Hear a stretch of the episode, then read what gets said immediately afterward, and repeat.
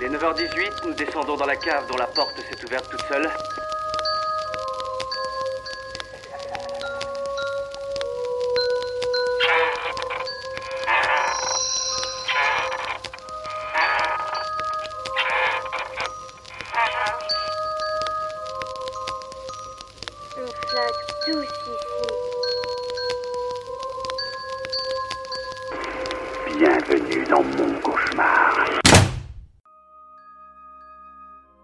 Bonsoir et bienvenue dans Inspiré de faits réels, je suis Mathias. Et je suis Charles. Aujourd'hui, nous allons vous parler d'un film un peu particulier, voire unique en son genre. Dans Inspiré de faits réels, nous avons pris l'habitude de vous parler non seulement de films qui exploitent des faits divers pour se construire, mais également de films s'inspirant de légendes, de mythes et de folklore en tout genre. Le film du jour est sorti en 2009 et s'appelle Phénomènes paranormaux, The Fourth Kind dans sa version originale.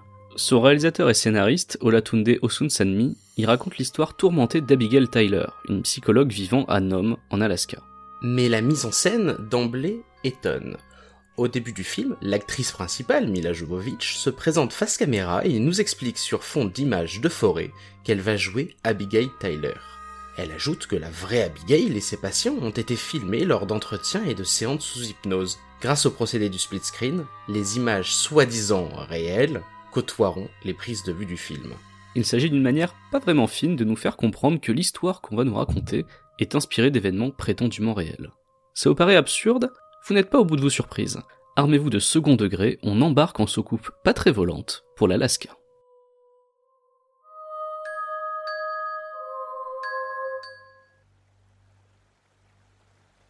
Nous sommes en 2005 dans la ville de Nome, en Alaska. Cette petite bourgade d'à peine 3500 habitants accueille cette année-là quelques agents du FBI. Depuis plusieurs décennies, les disparitions se succèdent sans que personne n'en trouve la cause. Certains corps sont retrouvés, d'autres à jamais perdus. La région n'est pas très touristique, plutôt isolée. Les disparitions concernent avant tout les habitants du village. Celui-ci est surtout connu pour être la ligne d'arrivée d'une mythique course de chiens de traîneau. Les investigations s'orientent d'abord vers la piste d'un serial killer. Une enquête avait été menée pour des raisons équivalentes un peu plus tôt dans la décennie, sans qu'un coupable ne soit identifié. Également connu comme la ville des sables d'or en raison de son activité minière autour du précieux métal, Nome se retrouve donc une nouvelle fois sous les lumières du bureau fédéral. Le FBI a passé, en 2005, plusieurs mois sur place et a examiné pas moins de 24 disparitions mystérieuses et morts étranges. Mais les conclusions des enquêteurs se révèlent à la fois triviales et révélatrices de l'isolement des Noméens. La consommation excessive d'alcool, les conditions météorologiques parfois extrêmes et la topographie des lieux auraient causé la plupart des disparitions. L'abondance de plans d'eau gelés, le manque de visibilité dû aux chutes de neige et l'isolement constituent tout autant de pièges mortels. La piste du serial killer est donc abandonnée et l'enquête s'arrête là. Le FBI souligne que les disparitions s'étalent sur 4 décennies, soit un temps d'activité qui serait exceptionnellement long pour un serial killer.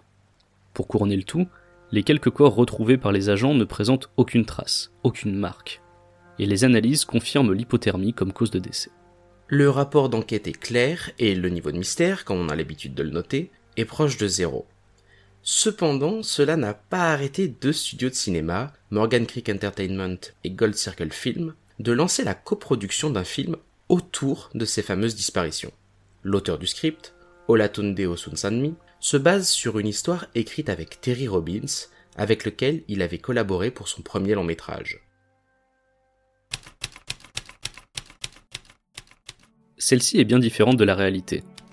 En anglais, le film s'appelle The Fourth Kind, le quatrième type. C'est une référence à une méthode créée en 1972 par Joseph Allen Hynek afin de classer les témoignages de personnes disant avoir vu des ovnis.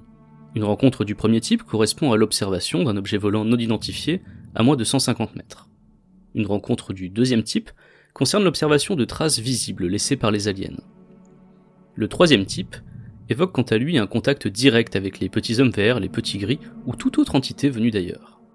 La classification de Hynek s'arrête là.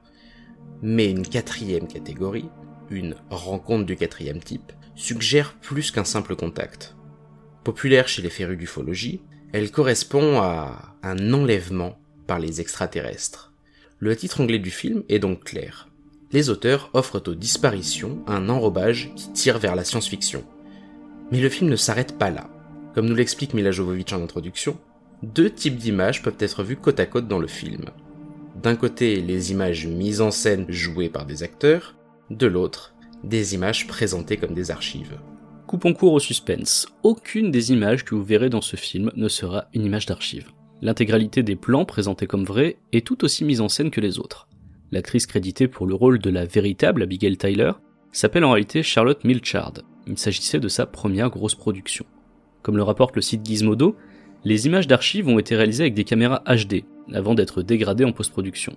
Elles ont ensuite été passées en noir et blanc, dans le but de créer un contraste avec les images en couleur du film. En voulant nous faire croire que certaines images sont des archives, Phénomènes Paranormaux s'inscrit dans la droite lignée du projet Blair Witch ou encore de Paranormal Activity. Pour le premier, de faux journaux et de fausses notes relatant la disparition des trois adolescents avaient été mis en ligne en 1999 par l'équipe marketing. Le deuxième proposait sur son site un bouton permettant de voter pour voir une copie arriver dans son cinéma, donnant l'impression de court-circuiter les processus de distribution classiques. De la même manière, l'équipe marketing de phénomènes paranormaux a mis en ligne un faux site web relayant de fausses news. En 2009, le site web de Fox News rapporte ceci. Universal a créé une série d'articles en ligne pour faire connaître son film sur les prétendus enlèvements extraterrestres à Nome. Les articles publiés semblaient venir de véritables publications d'Alaska. Le problème, c'est qu'Universal a repris le nom de journaux locaux sur son site pour attester la véracité de ses propos, ce que les journalistes n'ont logiquement pas apprécié. Le Fairbank Daily News Miner a fait partie des journaux utilisés par Universal pour la promotion du film. Un de leurs journalistes commente Les articles comprenaient une nécrologie et une news sur la mort d'un personnage du film, le docteur William Tyler, qui était censé provenir du Fairbank Daily News Miner. Ni l'histoire, ni la nécrologie n'ont jamais paru dans le journal. En tout, sept organes de presse ont vu leur nom utilisé sans leur consentement dans un but de promotion. Ajoutez à cela que le film fictionnalise de manière fantaisiste la mort de personnes ayant disparu seulement quelques années auparavant, et vous obtenez un cocktail au goût douteux. Sur le site de CNN, l'ancienne maire de la ville de Nome, Denise Mitchells, a affirmé que de nombreux habitants recevaient des coups de téléphone pour en apprendre plus sur les enlèvements. Je la cite. Les problèmes que nous avions à gérer dans nos vies étaient réellement sensibles. Nous espérons que les gens comprendront que le film est juste un divertissement. Les journaux dont les noms ont été utilisés ont finalement coopéré avec le club de la presse d'Alaska pour engager des poursuites contre Universal. Pour Nancy McGuire, éditrice du Nom Nugget, journal lui aussi falsifié, il s'agissait également de demander des réparations pour les personnes qui ont perdu des proches et auprès desquelles cette histoire a remué des souvenirs douloureux.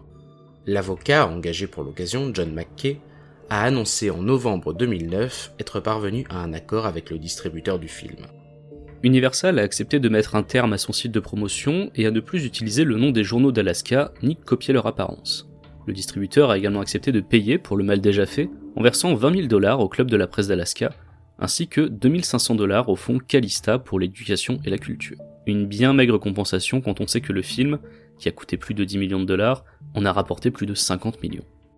Le film est finalement sorti le 6 novembre 2009, en plus de poser de sérieuses questions éthiques sur les manières de mentir à propos d'événements fictionnels, le long métrage enchaîne les critiques négatives pour son manque de créativité, sa piètre direction d'acteur et son utilisation risible du split screen.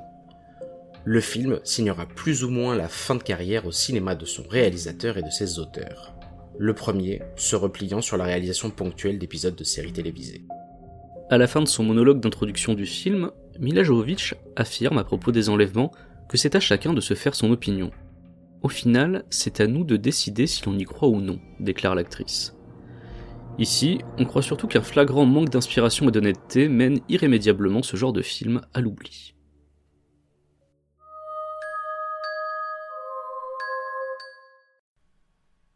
Alors maintenant qu'on vous a parlé des faux faits réels, euh, bah déjà on peut commencer par préciser que c'est un film, Mathias, qu'on avait dans les tuyaux depuis longtemps, depuis presque les débuts d'Inspiré de Ferrel, on avait vu passer ce film et on l'avait jamais très fait. longtemps. Ah ouais? Non, non, non, euh, c'est il est il est resté sur la liste parce qu'il faut savoir que quand on quand je, je prépare les plannings d'inspiré de réels pour savoir de quel film on va parler, j'avais fait une shortlist. Je, je crois que j'avais dû aller sur Wikipédia euh, liste des films inspirés de réels pour voir s'il y en avait que je connaissais pas. Et Phénomènes paranormaux était dedans. Et je me suis dit, qu'est-ce que c'est que ce film? Et j'avais googlé, j'étais tombé sur cette affiche avec Mila Jovovich, donc je me suis dit, c'est gage de qualité, il y a Mila Jovovich dedans. Ce qui est marrant, ce qui est marrant, c'est que avant de voir le film, on se dit mais qu'est-ce que c'est que ce film? Et après avoir vu le film, on se dit mais qu'est-ce que c'est que ce film? Exactement, je... alors je regrette pas de l'avoir vu, Non, Euh, pareil, pareil.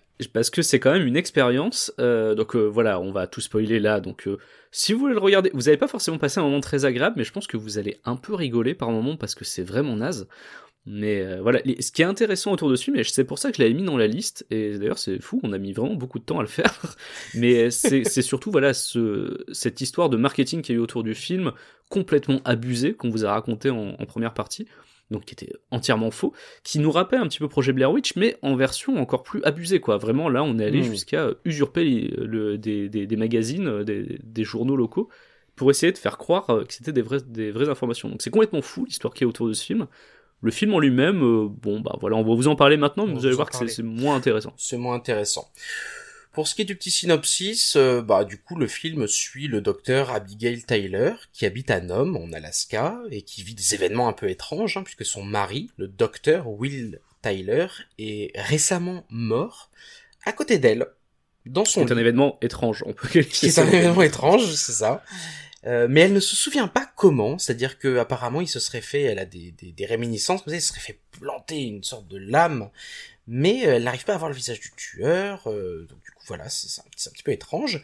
Depuis cet événement, sa fille est devenue non-voyante, elle a également un fils, elle suit elle-même une thérapie, elle est elle-même thérapeute, ses propres patients se mettent doucement à avoir des témoignages assez similaires à ce que elle vit à propos d'intrus euh, qui entreraient euh, chez eux dans leur sommeil.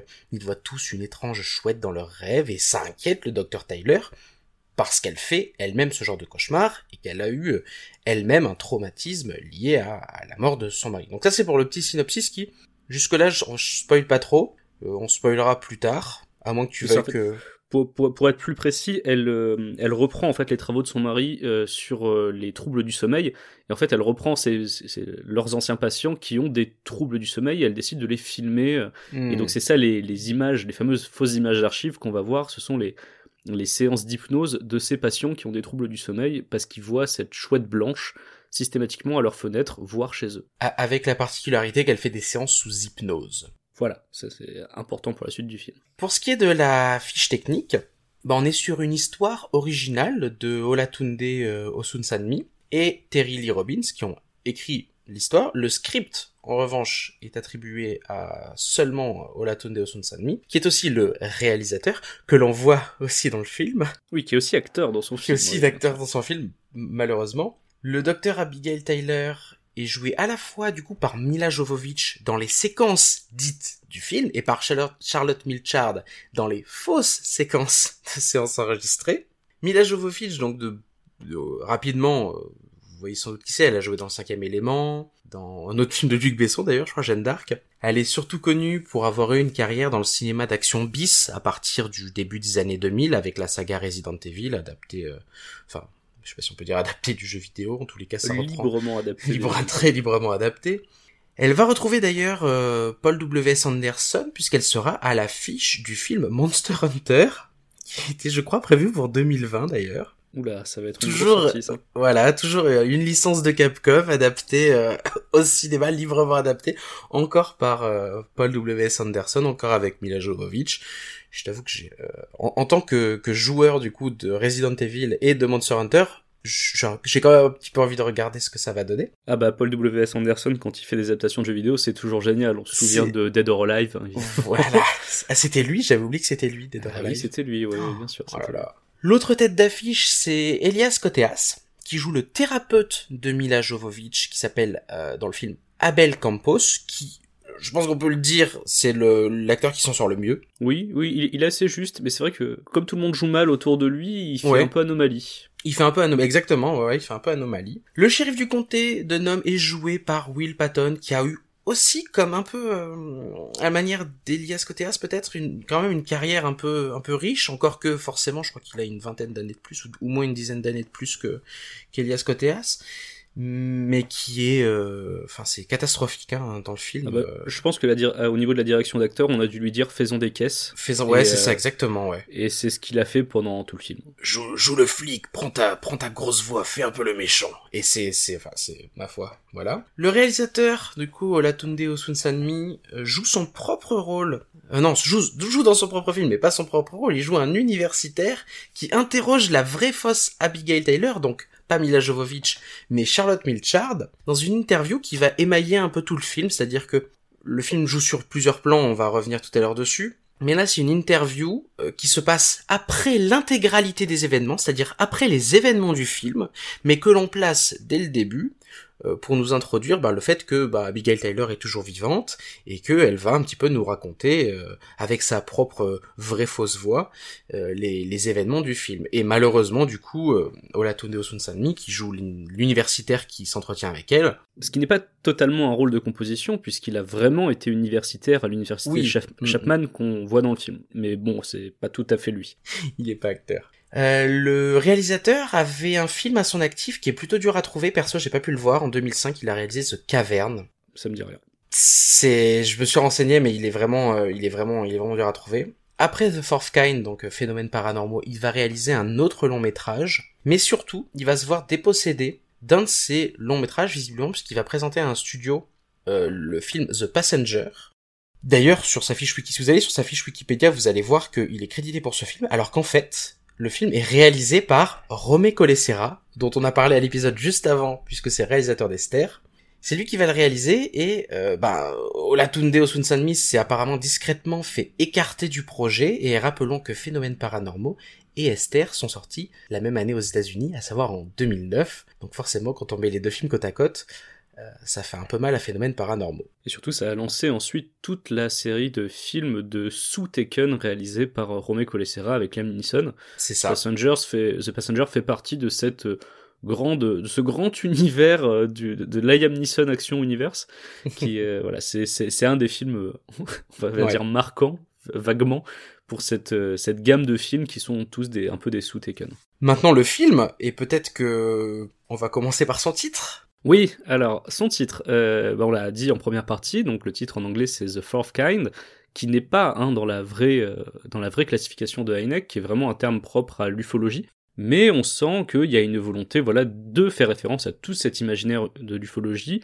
peut-être d'induire en erreur en faisant croire que c'est une suite de rencontres du troisième type. En tout cas, euh, voilà, il y a bien les enlèvements aliens et voilà, il y a, il y a tout ça, donc c'est cohérent en anglais. Là où ça me pose problème, c'est euh, sur le nom français, qui est Phénomènes paranormaux. C'est large.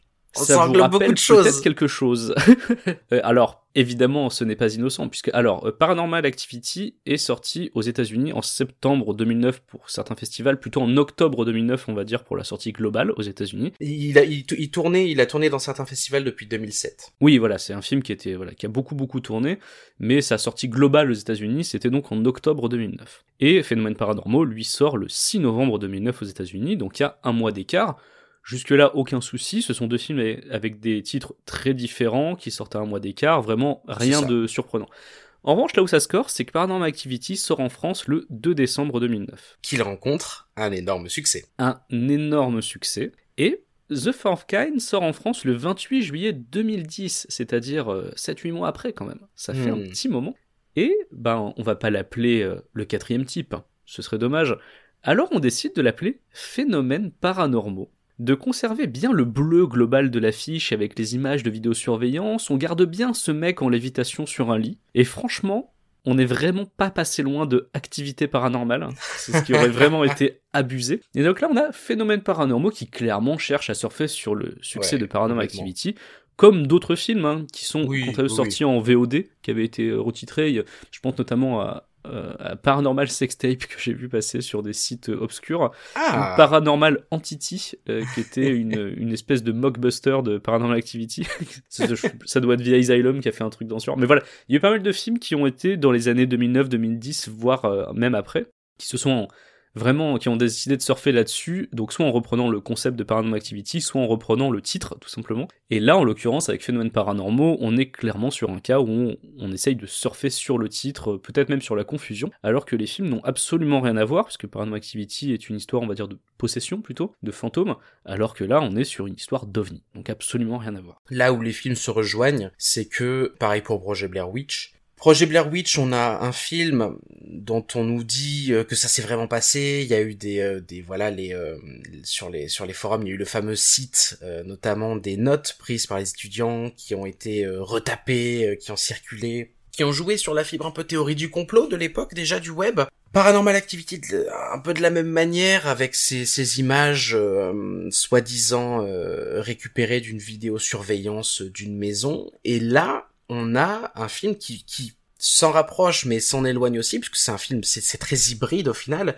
Il joue sur plusieurs plans. On nous dit qu'il va avoir tout un tas de séquences filmées qui sont réelles et mises côte à côte des euh, séquences filmées pour le film. Ce qui bah du coup euh, donne le côté un peu split screen un peu un peu étrange. Donc les films n'ont rien à voir certes mais euh, dans, dans leur forme et dans leur la manière dont ils sont marketés dans la manière dont on nous les présente il y a ce, ce, rapprochement quand même euh, qu'on peut faire avec les, euh, le, côté image réelle, quoi. C'est ça. En fait, ça, ça aurait pu fonctionner, je pense, si on était parti sur un format vraiment documentaire, où on aurait, euh, au lieu d'avoir beaucoup de reconstitutions avec Mila Jovovich, tout ça, avoir quasi uniquement les personnages euh, joués par des acteurs inconnus hmm. qui sont face caméra et qui nous racontent ce qui s'est passé. Et ensuite on nous met les images archives c'est notamment ce qui fonctionne sur le film Lake Mungo que j'avais déjà euh, oui, bah dont, j'avais déjà parlé euh, dans, dans, nos recommandations pour Halloween. C'est ce qui fonctionne très bien c'est que là on n'est pas parasité par trop de reconstitutions.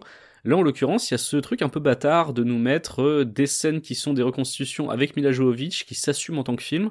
Et en même temps à côté, en split screen, on va avoir des images qu'on présente comme réelles, sauf que ça ne fonctionne pas parce qu'on voit très rapidement que bah, ce sont aussi des séquences euh, de fiction.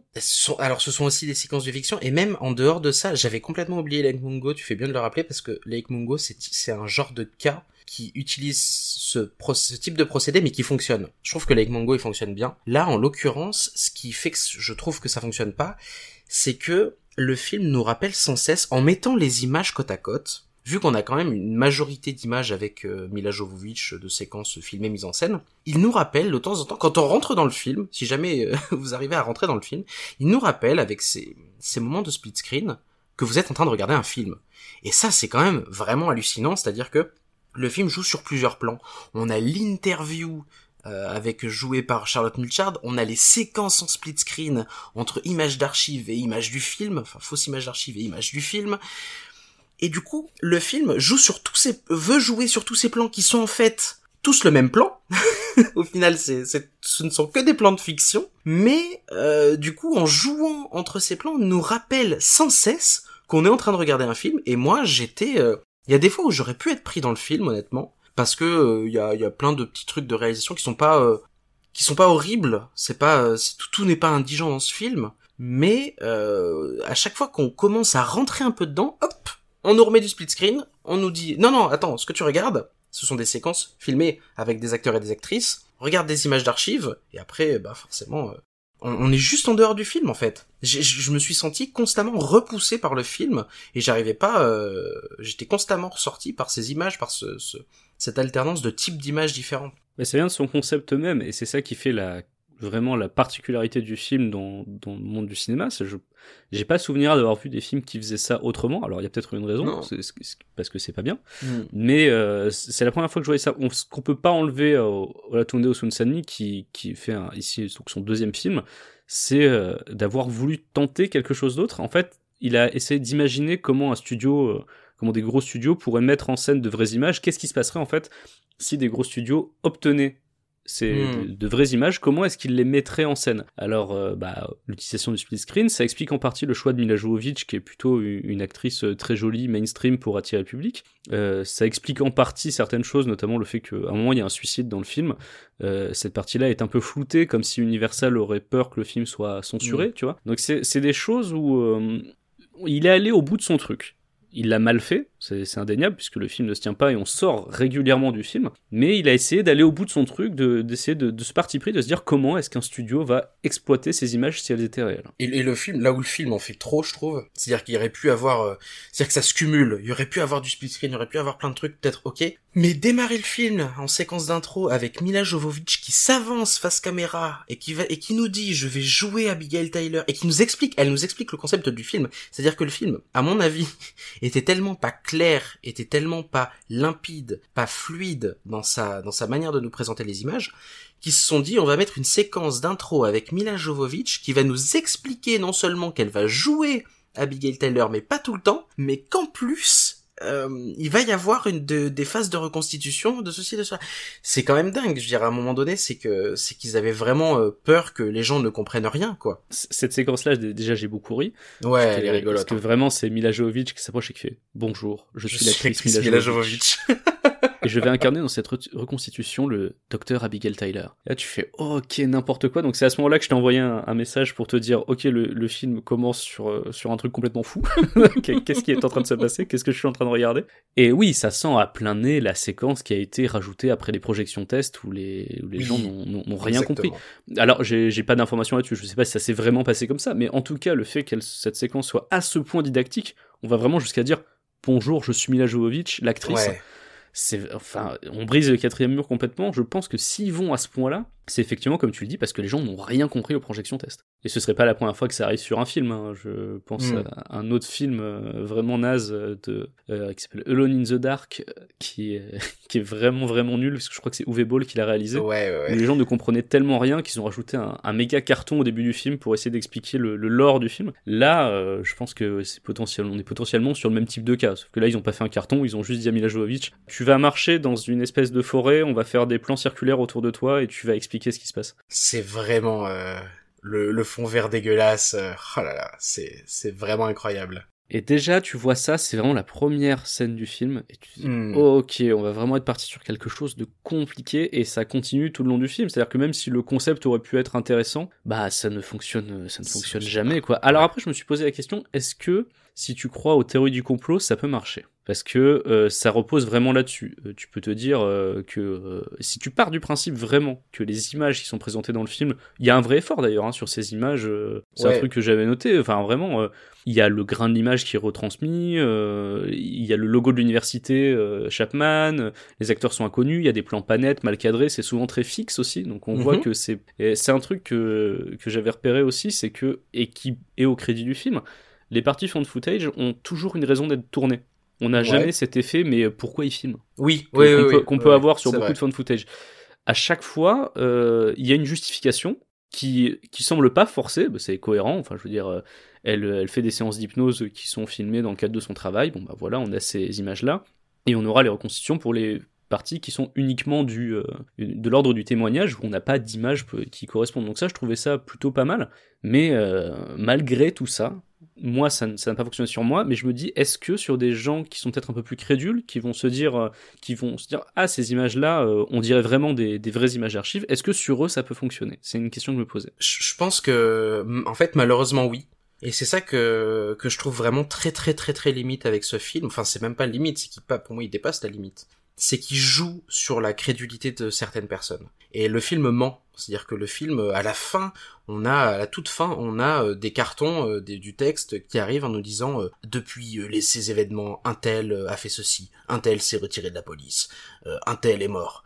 What? Enfin, c'est tout aussi faux. C'est c'est tout aussi faux et c'est c'est même pas. euh, Enfin, ça demande pas de créativité. C'est ça qui est ouf, c'est qu'il y a rien là-dedans. Enfin, c'est un espèce de travail facile de mensonge pour nous faire croire que le film a des inspirations euh, de un peu réelles, mais euh, sans euh, ouais sans créativité puis en mentant du coup au public ça insulte un peu l'intelligence d'une partie du public et, la partie la plus crédule de, ces publics là eh ben elle va euh, et je pense qu'en plus ça se vérifie sur sur des forums elle va continuer à croire que ce film est en partie inspiré de faits réels et qu'il y a des images euh, qui sont qui sont réelles. En partie à cause de certaines justifications apportées par le film, c'est-à-dire qu'il y a un truc qui m'a frappé, c'est que je me suis dit, l'interview de la, de la soi-disant vraie Abigail Taylor, donc qui est jouée par Charlotte Milchard, est présentée comme une interview dans le cadre d'une université. Donc on a le grain de cette image un petit peu webcam euh, pas terrible où on sent que c'est peut-être un live enregistré à l'université Chapman. Et surtout il y a le logo qui est incrusté de l'université Chapman qui existe vraiment, qui est à Orange en, Californie. Et bah euh, Olatunde Osunsanmi a demandé l'autorisation à l'université d'utiliser leur logo. En fait c'est un ancien étudiant de cette université. Donc eux ils ont dit ah bah le clin d'œil c'est sympa, c'est un de ses premiers gros films, on va accepter. Euh, et puis de toute façon, les gens ne vont pas y croire. Enfin, ça se voit que c'est un, que un film d'horreur, mais que c'est pas, que c'est pas la réalité. Alors la com de l'université a accepté, mais elle s'attendait pas à recevoir des mails bah beaucoup de mails de gens qui y croient vraiment. Bah euh, il y a, je crois que sur aussi Weekly que j'avais lu ça, c'est donc la, directrice de la communication université qui s'exprime et qui dit qu'elle a reçu beaucoup de, de mails de gens qui n'y croient pas, qui, qui croient vraiment à, à, ça et qui cherchent à retrouver les images d'archives de la soi-disant vraie interview, qui les retrouvent pas. Donc l'université Chapman a même été accusée d'avoir retiré les images et de cacher la vérité aux internautes vraiment dans un délire de, théorie du complot total, quoi. Sauf que ces images-là ont été créées uniquement pour le film. Elles n'ont jamais existé euh, sur le site de l'université Chapman. Ouais, c'est ça qui est ouf. D'ailleurs, pour ces images de fan footage, petite anecdote, pour, pour vous faire un petit parallèle, le projet Blair Witch, c'est un film à 60 000 dollars. Paranormal Activity, c'est un film à 15 000 dollars. Là, on parle d'un film à 10 millions de dollars, mais qui a rapporté environ 3 à 4 fois moins que euh, Projet Blair Witch ou Paranormal Activity ils ont explosé leur budget de base. Ils ont explosé leur budget de base à cause de quoi? À cause de la post-prod, parce que les, les plans de soi-disant fan footage ou des, des séances d'hypnose, ce genre de choses-là, ont été tournés avec les mêmes caméras, enfin avec des caméras HD, des caméras haute qualité, des caméras de, de cinéma, et les séquences ont ensuite été dégradées. Et c'est la post, c'est le travail de post-prod sur ces images-là, plutôt que d'utiliser des caméscopes, par exemple des caméscopes amateurs, plutôt que de faire comme euh, bah, Projet Blair Witch ou, euh, ou Paranormal Activity le budget a été explosé parce qu'ils n'ont pas utilisé des caméras amateurs et parce qu'ils ont, il y a eu beaucoup de post-prod sur toute une partie des images du film pour nous les faire passer comme du fan footage. Et je trouvais ça quand même assez, euh, un, peu révélateur de la bêtise de ce film aussi quand même. Bah, c'est vraiment dommage. En plus, ils utilisent des, des bonnes caméras. Donc pour les séquences, euh, pas d'archives, les, les hmm. séquences de reconstitution, ils utilisent des caméras comme tu le dis HD, mais ils s'en servent pas très bien aussi. c'est vrai que c'est un des trucs que j'ai à dire sur les sur le visuel notamment du film, sur la gueule qu'a le film. Il euh, y a des trucs qui fonctionnent plutôt bien. Euh, moi, je pense notamment à une scène que j'ai trouvée plutôt bien réalisée, assez signifiante, sur l'enchaînement des séances chez le psy, qui est sur une espèce de faux plan séquence où en fait on filme les gens sur le divan, puis, euh, puis ça part à la fenêtre, puis ça revient au divan, puis ça revient à la fenêtre, et en fait à chaque fois c'est un patient différent. Ouais, mais ça mange pas de pain, ça franchement. Non, mais ça fait plaisir quand tu vois, tu, te dis ah il y a une petite idée quoi, il y a des choses. Les visuels sur les chouettes, souvent au ralenti de nuit, sont plutôt stylés aussi. Il y a et puis il y a ce travail, même si ils auraient vraiment pas dû utiliser des caméras HD pour les faire, mais il y a ce vrai travail sur les images soi-disant réelles. Hmm. Mais globalement, le film a la gueule d'un téléfilm ou d'un direct ou VOD il n'y a pas cet effet cinéma. Et je pense que ça vient en partie du fait que euh, une des inspirations, euh, clairement, pour euh, avoir cette balance entre réalité et fiction, doit sûrement être ces fameux documentaires qui, qui essayent de nous présenter des faits réels avec des reconstitutions. Genre, on est limite sur du jour où t'as basculé, des fois. Hmm. Donc, quand même, t'es basculé, c'est un mauvais exemple. C'est totalement fiction et c'est entièrement raté. Mais il y a, tu vois, par exemple, Mystère à l'époque, des trucs où on te montre à la fois des témoignages de gens qui disent avoir vraiment vécu ça, des documents d'archives et à côté des reconstitutions. Et je pense que s'il se base sur des sur ce type de format-là, c'est normal qu'au final le film ait la gueule d'un téléfilm puisqu'il s'inspire davantage de choses qu'on a vues à la télévision plutôt que de choses qu'on a vues au cinéma. Au cinéma, moi j'avais jamais jamais vu ça avant. Il y a ça et j'ai l'impression qu'il y a aussi une partie de euh, il y a quelques plans hélicoptères, il y a quelques plans de paysages hélicoptères pour nous montrer le pour nous dire voilà, on est en Alaska. On n'est pas en Alaska, on est en Bulgarie. Mais hum, il y a quelques séquences comme ça où la caméra prend un peu de hauteur pour nous pour nous montrer le cadre, pour nous rappeler quel est le cadre dans lequel se situe l'action. Mais c'est assez rare et puis surtout, ça fait partie de ces films où les moments où ces moments comme ça sont très identifiés. C'est-à-dire que ah, on part sur une nouvelle séquence. Hop, plan euh, plan un peu large sur la forêt pour nous dire ah oui c'est dans ce type de cadre que ça se situe et après c'est complètement déconnecté comme si c'était des stock shots c'est complètement déconnecté quasiment de euh, l'action qui va se passer dans une maison ou, euh, dans son bureau ou, ailleurs. Donc ça d'ailleurs autre petite anecdote Nom ne ressemble absolument pas à ça. C'est ils ont filmé la Bulgarie pour ils l'ont fait passer pour l'Alaska mais en fait Nom c'est une ville côtière. C'est une ville côtière c'est tout plat autour Et, euh, et ça, c'est une ville de, bah, j'imagine où il y a une activité de pêche, ce genre de choses là. Là, elle est à côté d'un lac, elle est entourée par les montagnes. Il y a un côté un peu, euh, j'ai l'impression qu'ils essaient d'intégrer un petit côté euh, Stephen King aussi euh, avec ce type de décor là. Mais euh, mais ouais non, ça ne, c'est même pas, euh, ils essaient même pas de faire ressembler ça à, à la vraie ville de Nome. Et c'est d'autant plus ridicule que la ville de Nome, même si elle est petite, on l'a dit, il y a 3500 habitants environ, eh, c'est pas une ville inconnue aux États-Unis. Non, C'est une, ouais. c'est une ville qui est plutôt connue, en fait, euh, c'est la ville de Balto. Euh, donc, donc il y a eu plusieurs films, plusieurs euh, dessins animés sur Balto. Donc pour rappel, c'est donc en 1925, il y avait des équipages de chiens de traîneau qui se sont succédés pour aller livrer du sérum à Nome, qui était en pleine épidémie de diphtérie. Donc ça, c'est une histoire qui est très connue, qui a été très présente au cinéma, euh, dans les dessins animés. Donc Nome, c'est pas une ville inconnue, c'est vraiment cette ville où on est allé livrer le sérum avec Balto. Ça a une place dans la culture populaire américaine. Donc pour peu qu'on s'y soit intéressé ou qu'on en ait vu des représentations dans d'autres médias, on sait que ça ne ressemble pas à ça. Donc là, il y a un- c'est ça que je trouvais en, en plus ridicule. C'est dommage. Enfin, pourquoi euh, essayer de donner cette atmosphère Stephen King en plus? On nous dit ah on peut pas y accéder à part euh, en y allant en avion, ce qui nous donne euh, ce qui donne lieu à une scène totalement gratuite de Mila Jovovich qui Oui. prend l'avion. On peut s'arrêter sur le ridicule aussi de cette séquence, du fait que bah, pour aller voir son psy, elle est obligée de prendre l'avion pour aller dans un autre état. Pourquoi? C'est quand même compliqué de devoir vrai. prendre l'avion pour aller voir son psy. Ouais, Euh, ouais. Essayer de trouver quelqu'un de plus proche, peut-être? Ah ouais, d'ailleurs, il y a une quantité de petites incohérences comme ça qui est. euh, même déserts médicaux et psychiatriques. Ouais. On va dire que c'est ça. Ouais, c'est euh, tout, tout, tout ça est quand même vraiment très très compliqué. À cela se rajoute qu'il y a parfois des documents audio présentés comme réels intégrés de manière euh, du coup diégétique dans des images euh, avec Mila Jovovich. Autre euh, autre manière de nous présenter les des, archives. D'ailleurs, il y a aussi des archives audio qui à certains moments, j'avais oublié ça, ça vient de me revenir, qui à certains moments sont juste écrites à l'écran. C'est-à-dire qu'il y a même plus d'image et on voit juste le texte dé- défiler à l'écran. C'est-à-dire qu'il y a plein de modalités comme ça, différentes un peu, de présentation de ces images faussement réelles ou de ces des séquences audio faussement réelles. C'est trop, c'est trop, c'est juste trop. Il y a des fois, il y a de, il faut lire euh, un bout de, de, de texte pour nous dire ah ça c'est une séquence audio enregistrée à telle date par telle personne, mais c'est pas exactement la même voix. Enfin, c'est oh là là. C'est un film qui est brouillon. En fait, on C'est peut pas. euh, J'ai du mal à lui reprocher le fait d'utiliser plusieurs techniques, d'essayer de, de tenter des choses, mais c'est beaucoup trop brouillon. Il n'y a pas d'unité, euh, ça part dans tous les sens tout le temps. Il y a des trucs qui sont utilisés qu'une fois. dommage. Il y a des trucs qui sont même pas réutilisés après, c'est vraiment très étrange. Tout ça pour dire, qu'est-ce que nous dit ce film au final, Mathias Hein? Oh bah écoute, pas grand chose. alors, je voudrais juste revenir sur deux trois trucs euh, sur le film que, que j'avais noté qui euh, qui me semblaient plus pas inintéressants en tout cas. Mhm. Euh, c'est l'image de la chouette, l'utilisation de l'image de la chouette. Pendant toute la première partie du film, où on n'est pas sûr que ce soit vraiment des aliens encore, parce que le, le Mm. doute est vaguement entretenu euh, pendant une partie du film, on ne sait pas si elle représente des fantômes ou des aliens, parce que cette forme très blanche euh, qui s'approche des fenêtres, donc on... Est-ce qu'on est sur du spectre? Est-ce qu'on est sur des créatures invisibles? Euh, Voilà, qu'est-ce que ça représente cette chouette? Ça nous amène à un truc que j'ai trouvé pas mal, c'est... euh, alors je pense que c'est totalement involontaire de leur part, mais j'ai trouvé un côté Lovecraftien dans la manière d'aborder l'horreur dans ce film. Je m'explique.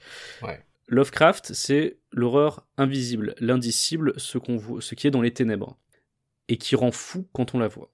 Et justement, on ne voit pas les aliens du film. Alors c'est sûrement par euh, manque de budget, et c'est pas plus mal, parce que je pense que si euh, ils avaient Oui, voulu nous, oui. nous montrer les aliens et que ça avait été encore plus ridicule, alors là c'était vraiment complètement terminé pour ce film. Ouais, ouais, ouais. Mais il y a un truc, c'est que les victimes qu'on voit dans le film sont toujours dans l'impossibilité totale de décrire ce qu'elles ont vécu, leur expérience. C'est trop horrible pour être évoqué euh, par des mots, en fait. Donc c'est-à-dire que oh, on ne montre pas l'alien, mais en plus on n'arrive pas à le décrire tellement c'est indicible. Et je trouvais ça pas mal. Je trouvais que c'était une bonne idée. Euh, après, le motif de la chouette est pas innocent. C'est quelque chose qui a l'air de revenir régulièrement dans les histoires d'enlèvement, surtout par les petits gris, euh, comme Mhm. type d'alien. Euh, donc c'est le cas. Là, en l'occurrence, dans Phénomène Paranormal, on se doute très fortement que c'est les petits gris, puisque ça évoque des, en termes de mythologie ufologique, ça évoque notamment bah, Betty et Barney Hill. Ça évoque en fait plutôt Mhm. les enlèvements de par des petits gris. Donc voilà, cette chouette-là se, se réfère à ce pan-là de l'ufologie. Mais il y a aussi voilà cette horreur un peu Lovecraftienne que j'ai trouvé pas inintéressante quoi.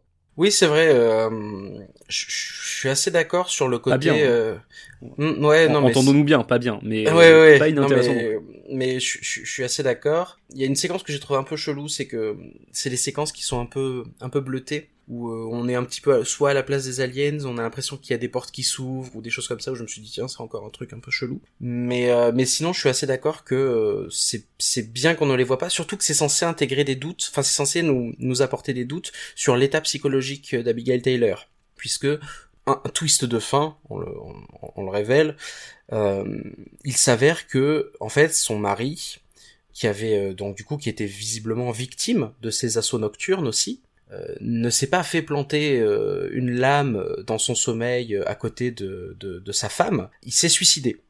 Il s'est tiré une balle. Ce qui, du coup, ramène à la mort par suicide d'un de ses patients après une séance d'hypnose. Après, enfin, un, des patients d'Abigail Tyler après une séance d'hypnose. Du coup, c'est aussi, enfin, j'y ai, vu aussi un espèce de truc de se dire, est-ce que c'est pas, enfin, est-ce qu'on essaie de nous donner le doute, vu qu'on ne voit pas les aliens, entre une vague de suicide, une vague de folie, euh, des aliens, mais en fait le, film, enfin, et c'est là que le film ne nous dit pas grand-chose, c'est que le film ne répond non seulement pas à ces questions, mais en fait je sais même pas s'il nous les pose volontairement. Je sais même pas si c'est moi qui me suis fait un peu de un peu de surinterprétation parce que le, le, le film est assez est assez clair sur euh, sur la présence des aliens au final. Oui, et d'ailleurs ça connecte le fait que ces aliens parlent. Alors on l'apprend dans le film, les aliens visiblement parlent sumérien. Ah oui, ça. Mais ça, ça, ça s'explique.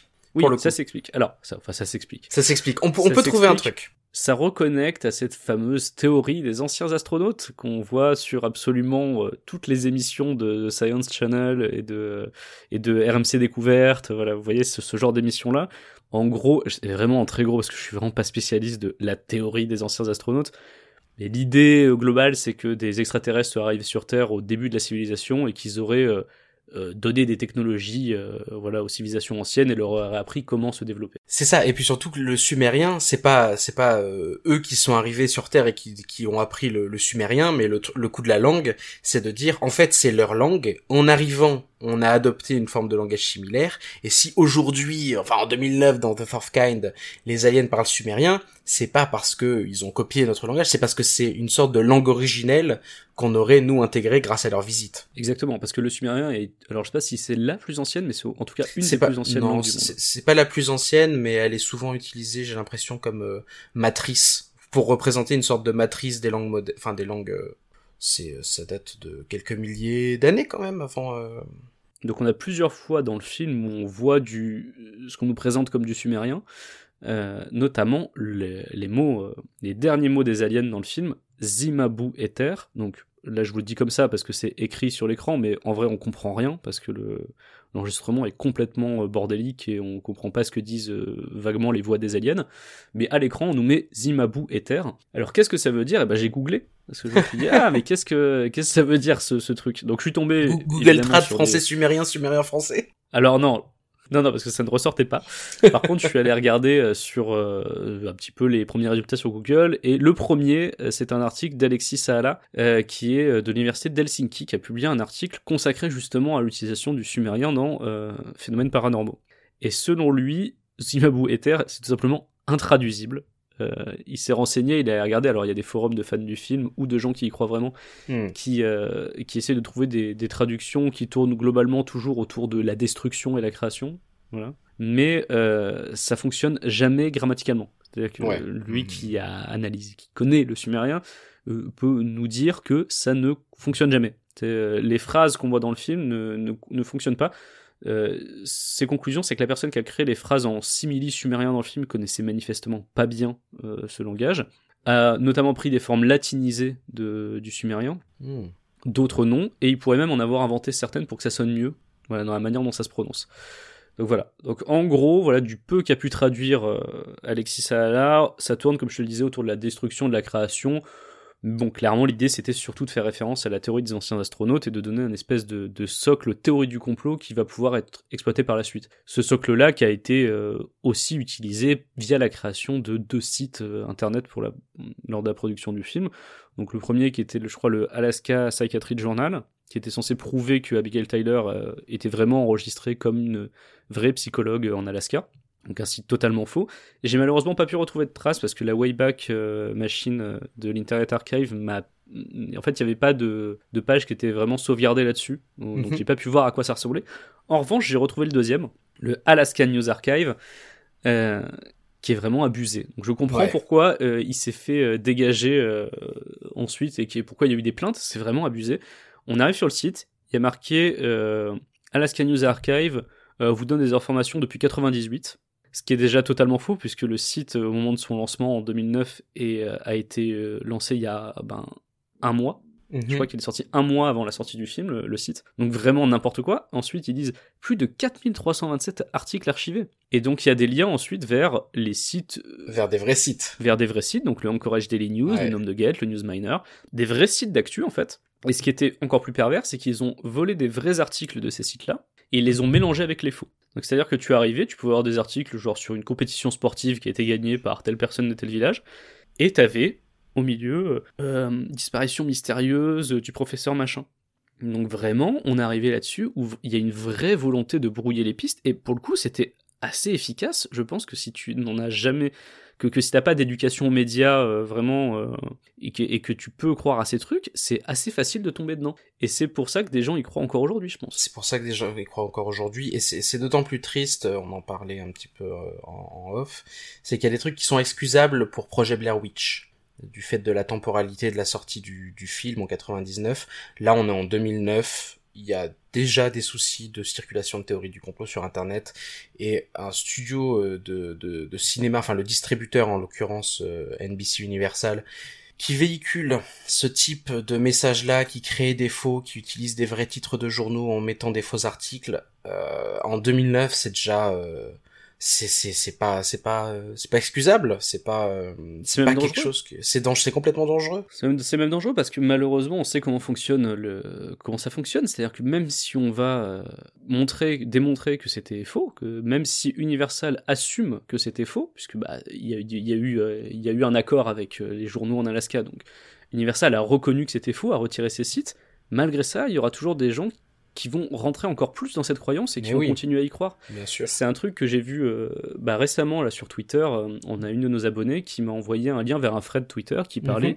de Visman. Je sais pas, je- je- on en a déjà parlé ensemble de Visman. Ouais, je crois. ouais, ouais. Visman, pour vous la faire courte, en gros, euh, c'est alors je, vous dis, je vous dis la version légende. hein. Mhm. ri- rien de tout ça n'est vrai. Mais en gros, euh, des milliers de patients à travers le monde auraient euh, confié à leur psychologue ou leur psychiatre qu'ils ont vu dans leur rêve un le visage d'un homme.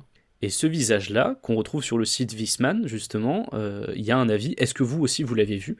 Hmm. Et visiblement, plein de gens partout à travers le monde l'auraient vu. euh, genre, c'est, ce serait vraiment euh, une personne qui entrait les rêves. Il y a eu des articles, hein, il y a eu des articles de presse très sérieux, de, enfin, de, très sérieux. Il y a eu un article notamment sur Paris Match consacré à ça, mais sans prendre de, de recul critique vraiment au début. Donc, il y a pas mal de gens qui ont commencé à croire à ce truc. Et en fait, bah, c'est un publicitaire, un marketing, euh, artiste italien qui s'appelle Mhm. Andrea Natella qui a inventé ce truc. Il l'a créé en 2008 euh, et il a assumé quelques années plus tard sur son propre site internet que c'était sa création. C'est-à-dire que lui, il a un site sur lequel il répertorie, on va dire, ses œuvres, ses grands coups, et euh, il dit pas je l'ai créé pour ces raisons. Il donne pas les raisons pour lesquelles il a créé ça, tu vois, c'est pas une fiche descriptive. Mais en tout cas, il est référencé sur son site, donc il assume que c'est lui qui, qui l'a créé en quelque sorte. Et malgré ça, il y a toujours des gens aujourd'hui qui croient que Visman c'est une histoire vraie. En fait, il y a un- une page Facebook Have You Seen Visman machin, où il y a des gens qui donnent des témoignages euh, que eux estiment sincères aujourd'hui. Alors après, il y a deux choses. Soit les gens ont vraiment vu ce visage après l'avoir vu sur le site, et c'est rentré dans leur inconscient et Oui, donc je ils l'ont vu en rêve par la suite, ce qui est tout à fait possible. ouais. Mhm. Soit en fait, ils, so- ils sont en train de s'auto-convaincre qu'ils l'ont vu, et ils laissent un message euh, sur la page Facebook, et comme tout le monde laisse des messages et euh, dit oui, oui, moi je l'ai vu, c'est une histoire vraie, tout le monde commence à y croire vraiment, et ça prend forme. Mm. Et le truc, c'est que la personne sur le thread Twitter qu'on m'a envoyé disait oui, vous verrez, il y a des gens qui euh, ont. euh, qui, qui ont, ont dit que c'était eux qui l'avaient créé, que c'était un canular et tout ça, mais en fait c'est pas vrai, ils se sont vraiment basés sur un vrai truc. Toujours, il y aura toujours ça, il y aura toujours le moment où même après avoir démontré par A plus B que c'était faux, que c'était une création, que c'était un canular ou une œuvre, on va toujours avoir des gens derrière qui vont dire non mais attendez, en vrai, il s'est inspiré d'un truc réel, réel. Et c'était le cas sur le projet Blair Witch, où euh, tout le monde avait, euh, enfin où la production avait assumé que l'intégralité de l'histoire était fausse. Mais on a toujours des gens aujourd'hui qui disent non non ça s'est vraiment passé, sauf que ça s'appelle pas. Blair Witch, ça s'appelle Blackwoods. mais Blackwoods était aussi une invention de la production du projet Blair Witch. Ouais, ouais, ouais. Et donc voilà, ce, cas récent là qu'on nous a partagé sur, euh, sur, sur Twitter, Visman, ça m'a fait penser malheureusement à l'épisode qu'on était en train de préparer à ce moment-là sur, sur euh, phénomènes paranormaux. J'y ai vu un parallèle euh, assez frappant. Et il y en a un, c'est vrai qu'il y en a un, c'est, dommage. Je, je sais pas s'il y a des cas plus récents de comme ça de studios de cinéma qui prennent le parti de nous faire passer euh, ce type d'image-là pour des, des faits réels, ou si maintenant ils prennent plus de pincettes, si euh, je sais pas si phénomène paranormaux du fait que euh, il soit fait, euh, enfin il y a eu des, menaces de poursuite en justice, si ça a créé un précédent pour les studios de cinéma, mais euh, mais c'est c'est grave d'en arriver à ce à ce point-là quoi. C'est-à-dire c'est c'est c'est la fiction. Normalement, si la fiction elle est bien faite, on rentre dans le... on n'a pas besoin de ça pour rentrer dans un film. On n'a pas besoin de ça. Donc c'est déjà un aveu de faiblesse de, de, de, de la part du studio, euh, de peur que ça marche pas parce que le film est pas top top. Mais en plus, c'est euh, éthiquement dangereux. Puis à cette ampleur de fake news, je pense pas en avoir vu récemment, mais souviens-toi, on avait parlé du film Véronica, dans Inspiré de faits réels, Ouais, qui réécrivait c'est l'histoire, vrai. Ouais, c'est vrai. qui disait Ouais. que les faits réels étaient ceux montrés dans le film, alors que non. Non, non, les faits réels, ce n'est pas ça. Les faits réels, on, on l'a dit dans l'épisode, mais il, il existe effectivement un rapport de police, mais qui ne concerne pas les faits qu'on voit dans le film. Et encore pire, à la fin de Véronica, dans le générique de fin, on nous montrait des images censées représenter le vrai appartement dans lequel se Oui. seraient déroulés les faits, sauf que c'était des photos du plateau de tournage. photos- Ouais, c'est vrai. Donc euh, non, non, ça continue encore euh, à entretenir le, le flou, mais pas à cette échelle-là. Pas jusqu'à créer des campagnes de marketing sur Internet euh, entièrement fausses pour faire croire à la véracité d'un film. En tout cas, moi, j'en ai pas vu récemment. J'en ai pas vu, j'ai pas l'impression d'en avoir vu récemment aussi. C'est peut-être parce que c'était aussi, ça a été une mode entre 2006 et j'ai l'impression 2012-13. euh, On a eu, on a eu pas mal de films comme ça. Peut-être qu'on en est, peut-être qu'on en est un peu revenu. Mais euh, mais ouais, il y a peut-être eu une mode lancée par euh, Projet Blair Witch, euh, Paranormal Activity ensuite. euh. Ce qui ma foi, et tant, tant mieux si ça s'est arrêté. hein. Est-ce que tu as d'autres choses à rajouter, Mathias?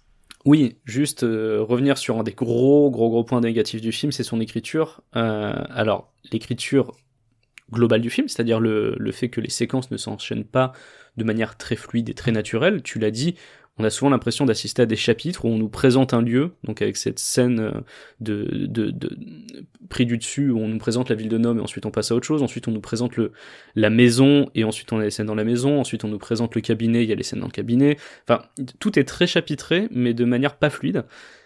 Et le gros problème d'écriture est surtout dans les dialogues, qui sont absolument pas naturels. Jamais. Ce qui est dommage pour un film qui essaye de nous montrer des, des aspects réalistes. Euh, je pense notamment une des premières scènes de, de réel dialogue, c'est la scène du dîner où Abigail est en train de, dîner avec ses enfants. J'avais oublié ça. Et il y a son fils qui lui sort une phrase, mais que aucun enfant ne sort. C'est Mais tu aides les gens, mais tu ne peux pas t'aider toi-même. Quel 11 ans. enfant dit ça à sa mère 11 ans. Et Ouais. ensuite, il lui reproche euh, d'avoir oublié qu'il avait un match euh, de, de football, je crois. Enfin, un truc de Ça sport. va revenir, ça. Et sa mère est désolée d'avoir oublié. Et il lui fait Papa n'aurait pas oublié, lui. Tu fais Ok, on a bien compris Quel que vous essayez de enfer. bien nous faire comprendre qu'il y a des problèmes dans cette famille depuis la mort du père. On voit la ficelle de scénario, mais c'est extrêmement mal introduit. C'est mal introduit. Ça me fait penser à d'autres séquences de ce type avec le flic, avec le, le shérif du comté de, de Nome, où, euh, enfin, je sais pas si tu comptais en parler, mais genre de quand la petite fille du coup euh, non voyante de Abigail Tyler se fait enlever par les extraterrestres, le flic arrive, ne croit pas à l'histoire d'Abigail Tyler. Non seulement il, il ne cherche pas la fille dans la maison, dire qu'elle dit ouais elle a disparu, il cherche pas la fille dans la maison, en plus il enlève son fils. on sait pas ce qui s'est passé, mais il dit bah écoute, on t'enlève ton fils. Non, mais ça, c'est parce qu'il se substitue un peu aux services sociaux.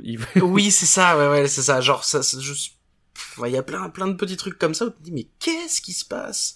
Qu'est-ce qui est en train de se passer? Les, les séquences, tous les dialogues avec euh, le, le policier sont, sont vraiment mal gérés. Enfin, c'est, non, il y a que le, il y a que le thérapeute d'Abigail euh, Tyler que j'ai trouvé euh, pas crédible, mais, euh, mais peut-être qu'il s'en sortait un petit peu mieux. Ouais, alors après, il est très effacé euh, dans le film. C'est peut-être pour ça on remarque moins. Euh, Mila Jovovich, elle est là sur tous les plans et on ne peut que remarquer sa mono-expression, ce qui est le cas dans plusieurs de ses films. Hein. Euh, je veux dire, Ouais, mais de, tout 2009, Resident mec. Evil, c'est pareil. Hein. Euh, 2009, mec. C'est l'époque, fin des années 2000, c'est l'époque où elle est la plus bankable. Oui, oui, bah bien sûr, bah, euh, c'est sûr, mais ça, ça n'empêche pas qu'elle a une mono-expression pendant tout le Oui, film. Bien sûr. Il y a, en fait, il y a, il y a deux choses. C'est pas vraiment une mono-expression. C'est soit on ne ressent aucune émotion dans sa manière de jouer, soit elle en fait beaucoup trop à certains moments. Ouais, d'ailleurs, ce qui est bizarre, parce que du coup, Charlotte Milchard, qui est l'actrice qui joue euh, la Abigail Tyler des, des fausses images vraies, est une bien meilleure actrice. Elle est beaucoup plus dans la nuance en tout Et cas. elle est beaucoup plus dans la nuance, elle est beaucoup plus crédible. Pas, euh, c'est pas une performance incroyable, mais elle est beaucoup plus crédible. Et du coup, ça renvoie d'autant plus au fait que bah, Mila Jovovich est une actrice en train de jouer un personnage, quoi. Mais je me suis demandé, au niveau des choix de direction d'acteurs euh, et des, du choix de casting, tout simplement, si c'était pas une volonté de la Si, part de. Olatunde Osunsanmi de vraiment accentuer le fait que oui, ces séquences-là, c'est vraiment du film. Regardez, c'est euh, quitte à les faire mal jouer, quitte à leur demander d'en faire des caisses, Ouais. parce que vraiment le shérif en fait des tonnes. Mila Jovovich, bon bah voilà. Euh, le psychiatre, on, lui, effectivement, comme il joue un peu mieux, il est un petit peu plus effacé, on le remarque moins. Mais il y a cet expert en langue sumérienne qui prend tout le temps des airs graves et mystérieux pour parler, comme dans un téléfilm Flynn Carson, tu vois, on est vraiment sur cette vibe-là. Et je, je me suis dit, à, ce niveau-là, et en plus les effets, on a des effets très 2000 aussi sur la réalisation. Ouais, ouais, on a de la shaky cam, on a des, des lens flares, on a vraiment plein de trucs. On, on est vraiment sur un film qui est déjà très daté aujourd'hui. Et tout ça, je me dis, est-ce qu'ils sont pas fait exprès un petit peu pour euh, accentuer le fait qu'on est vraiment dans des parties de film, pour bien rappeler à chaque image qu'on est sur de la fiction? C'est pas impossible, ouais. C'est vrai. Voilà. Mais après, ça aurait nécessité, ça aurait pu fonctionner si les images euh, soi-disant réelles euh, étaient euh, mieux foutues, quoi. Hmm. Et surtout le, le, le scénar et les, et les choix euh, qui ont été réalisés. C'est-à-dire que le, un des problèmes, par exemple, la première scène, j'y reviens, de, du, du mec qui se suicide et qui tue sa famille. Ok, ils ont un peu flouté pour faire comme si Universal avait flouté pour pas avoir d'emmerde, mais en vrai Universal aurait jamais diffusé ça. Non parce que on parle, donc c'est- présenté comme des images d'archives, le mec flingue sa famille, se tire une balle dans la tête. Alors certes c'est flouté, mais on le voit. Hmm. Et même aujourd'hui, Netflix, sur les documentaires parfois un petit peu euh, costauds qu'ils mettent en ligne, ils ne le font pas. Ils mettent pas ces images-là de meurtre direct, parce que C'est indécent. horrible. Et là, ils y sont, même floutés, ils y sont quand même. Donc on se dit, mais attends, euh, un film censé être grand public comme ça, ils auraient pas mis des vraies images de gens qui meurent. C'est pas possible. Voilà, et il y a deux, trois trucs ridicules comme ça qui reviennent pendant tout le film, notamment euh, ce euh, Je suis Dieu final, qui est prononcé par les aliens. Oui, parce qu'on on apprend au final que les aliens aussi parlent un peu à travers les, les personnes. Oui, voilà, comme dans Independence Day. Donc c'était pas, c'était pas très bien, quoi. Alors, même si le film est pas très bien, C'est gentil de même dire si le film est, est pas bien, on va dire pas bien, parce que vraiment, j'ai pas passé un, un, un moment ultra agréable. C'était intéressant à voir, mais j'ai pas passé un moment très agréable. Il y a un site qui en a dit beaucoup de bien, et c'est surprenant, puisque c'est un site qui d'habitude, euh, enfin, j'ai l'impression qu'ils font pas trop de critiques nazes. En tout cas, j'avais pas cette impression-là jusqu'à maintenant. C'est Bloody Disgusting, euh, qui est donc une référence du cinéma d'horreur aux États-Unis, qui avait titré, enfin qui avait écrit dans, dans leur critique, tiens-toi bien, terrifiant de réalisme, le film d'enlèvement extraterrestre le plus choquant à ce jour. Une phrase comme ça, ça Ah allait ouais. forcément finir sur la pochette du DVD et du Blu-ray. Oui, C'est ce ouais, qui s'est ouais. passé. Bah, trop peu de critiques positives pour s'en priver, j'imagine. Ah bah oui, évidemment. Et j'ai écouté pas mal. euh, j'ai écouté, non, j'en ai écouté deux, deux, trois, trois. J'ai écouté trois podcasts américains qui euh, critiquaient le film, et à chaque fois, ils, ils disent non mais Bloody Disgusting sur la pochette du DVD, ils ont craqué quoi. Ils ont craqué, ouais. Ils ont complètement craqué parce que c'est c'est complètement naze. Et en fait, euh, en 2016, Bloody Disgusting est, euh, est revenu comme ça en disant en fait, c'était pas si nul, arrêtez. donc ils ont fait tout un article où ils essayent, donc ils reconnaissent qu'il y a beaucoup de points négatifs sur le film, Hmm. mais où ils mettent euh, tous les points qui, selon eux, étaient quand même positifs dans ce film. Alors, il y en a certains que j'avais déjà remarqués, et j'en ai, parlé, j'en ai parlé du coup dans ces discussions, où je disais notamment qu'on n'a jamais l'effet, mais pourquoi ils filment? C'est, c'est, c'est bien en soi, Hmm. mais ça fait pas un film, mais c'est bien. Donc en fait, ils rappelaient qu'il y avait quand même quelques bonnes idées dans le film, mais tout au long de cet article, j'ai pas pu bo- de penser, non mais en fait, ils font cet article parce que... Ils se justifient. Ils, ils essayent de se justifier, quoi. Ouais, complètement. Parce que vraiment, euh, non, non, non, tu, tu peux pas te dire que, que c'était bon. Et il y avait un, un podcasteur américain, je sais plus dans lequel écouté, qui se fout de leur gueule en disant J'espère qu'il a pris un gros chèque pour, écri- pour écrire ça, et qu'il a au moins pu se payer une piscine avec, euh, avec cette critique, parce que elle est, tu, tu ne peux pas, en tant que critique de cinéma, je pense, dire ce film est terrifiant de réalisme et que c'est le film d'enlèvement extraterrestre le plus choquant à ce jour. Même Visiteur extraterrestre que j'ai pas aimé, Oui, j'ai a des ouais, ouais. séquences plus choquantes que ce film. Mais j'ai largement préféré Visiteur extraterrestre. Ah Sans- euh, largement, sans- bien sûr. Ouais, sans, sans commune mesure pour le coup. Donc voilà, ça conclut ce que j'avais à- dire sur ce film, euh, qui n'était donc pas bon. Je crois que ça va aussi conclure ce podcast, ce numéro d'Inspiré de Fait Réel, qui touche à sa fin. Comme d'habitude, bah, vous pouvez nous retrouver sur les réseaux sociaux, sur Twitter, at IFR Podcast, ou sur notre page Facebook Charles et Mathias. Vous pouvez toujours nous laisser des commentaires gentils euh, sur iTunes. Hmm, une idée du, prochain numéro peut-être? Alors pour inspirer de faire réel, je préfère vous garder la surprise. En revanche, pour le Bureau des Mystères, qui arrive très prochainement, je peux d'ores et déjà vous dire qu'on va avoir des histoires très étranges, peut-être sur du dédoublement des histoires dans un pensionnat. Enfin, je ne vous en dis pas plus. Je vous laisse, avec ça. Et, et on vous dit, nous, à très bientôt. Et d'ici là, faites attention aux images que vous voyez sur Internet.